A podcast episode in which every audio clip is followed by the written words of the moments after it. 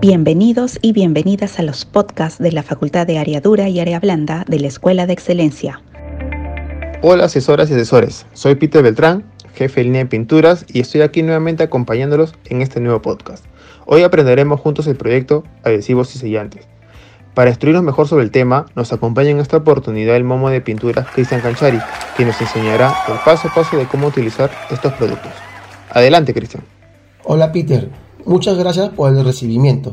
Antes de empezar con el paso a paso del proyecto, queremos resolver la siguiente interrogante.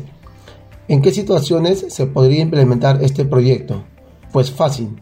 En caso de los adhesivos, esta se usa para pegar dos superficies, con las siliconas para sellar, por ejemplo, espacios de los lavaderos, de baños y cocinas, o borde de las ventanas de vidrio, entre muchos otros. Y por último, con los poliuretanos para juntas de dilatación, sellado de ducto, parabrisas y zonas de alta vibración. Por su alta elasticidad, su uso también es común para el campo industrial. Algunas definiciones importantes respecto al tema son los adhesivos son sustancias que pueden mantener unidos dos o más cuerpos por contacto superficial. Es sinónimo de cola y pegamento, resistente a la humedad y a la corrosión y eliminan la necesidad de remaches y tornillos. Las siliconas son sellantes. Como su mismo nombre lo dice, sellan espacios vacíos entre superficies. Los poliuretanos son adhesivos que sirven para pegar y a la vez sellar superficies porosas. Con respecto a su clasificación, en caso de los adhesivos tenemos adhesivos de cola fría. La cola fría es un adhesivo de tipo orgánico, sintético. Se recomienda el uso en trabajo de carpintería. Adhesivos de contacto. Es un pegamento resistente e impermeable. Son elaborados en base de petróleo, muy inflamable. Se recomienda el uso en trabajos de pisos, alfombras y laminados. Adhesivos de montaje. Son masías adhesivas, aptas para pegar una gran variedad de materiales en diferentes soportes. Son productos que se han impuesto por su enorme adherencia, inclusive en superficies colgantes. Buena capacidad de relleno, resistencia a la intemperie. Se recomienda el uso en diferentes trabajos con materiales livianos. Y adhesivos instantáneos. Los adhesivos instantáneos pegan muy rápidamente cuando están comprometidos entre superficies son ideales para unir piezas pequeñas con el fin de lograr una fijación extremadamente rápida. Se recomienda el uso en trabajos domésticos. En el caso de los sellantes tenemos silicona universal, producto multisuperficies, sellante de ventanas, para sellar todo lo que es ventanas en interior y exterior, con fungicida y sin fungicida. Silicona acética sin fungicida para superficies lisas como vidrios, se sugiere para peceras ya que no contiene el antihongos, fungicida que mataría a los peces. Sellante acético, común fungicidas, generalmente para sellar en baños y cocinas. No se puede usar en lavaderos de acero inoxidable ya que el ácido carcome el acero. Y por último, sellante neutro o multipropósito con fungicida. Es una silicona multipropósito neutra sin secado acético que permite aplicarse sobre superficies lisas, inclusive pintadas sin dañarlas generalmente usada para sellar superficies de PVC, también se usa para sellar los techos de policarbonato y para sellar espejos. Ya que no contiene ácido, se puede usar también en lavaderos de acero inoxidable. Por último, Peter, en caso de los poliuretanos tenemos las siguientes clases o tipos. Poliuretano para sellar y pegar juntas de dilatación. Puede utilizarse en pisos, paredes, techos, para sanar fisuras en interior y exterior. Es flexible y resistente al tránsito. Se trabaja en superficies porosas. Poliuretano para sellar y pegar superficies porosas y no porosas en metal en interior y exterior. Es resistente al tráfico y relleno de junta y de dilatación, siempre y cuando estén limpias. Y espuma expansiva de poliuretano. Nos sirve para rellenar superficies huecas, asentar tinas de duchas, tableros eléctricos y hacer aislamientos acústicos. Se puede lijar y pintar una vez que esté seco. Su apariencia es como un ternopor de color amarillento. Tener en cuenta que al usar la espuma debemos terminar el total del envase, ya que no se puede guardar. Cristian, también en la actualidad el uso de adhesivos, siliconas y poliuretano son muy importantes. Principalmente son usados según se indica.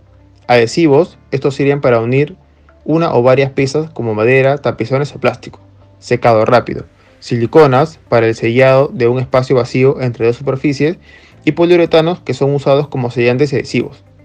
Cristian, ahora detállanos los drivers, los materiales y herramientas que necesitaríamos para el proyecto. Claro, como driver tendremos adhesivos, siliconas y poliuretano.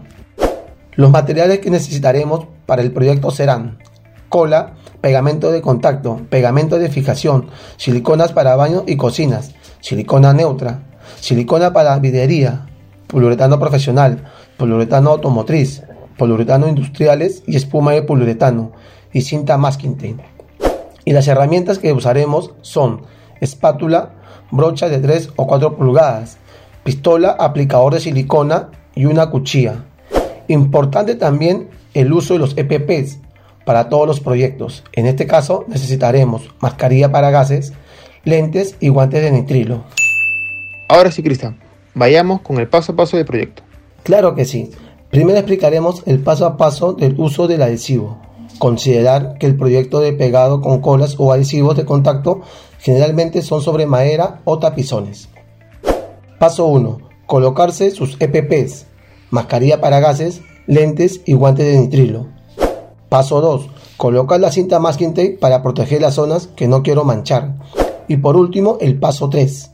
Con una brocha o espátula esparcir el pegamento, ya sea cola o pegamento de contacto, en ambas superficies a unir.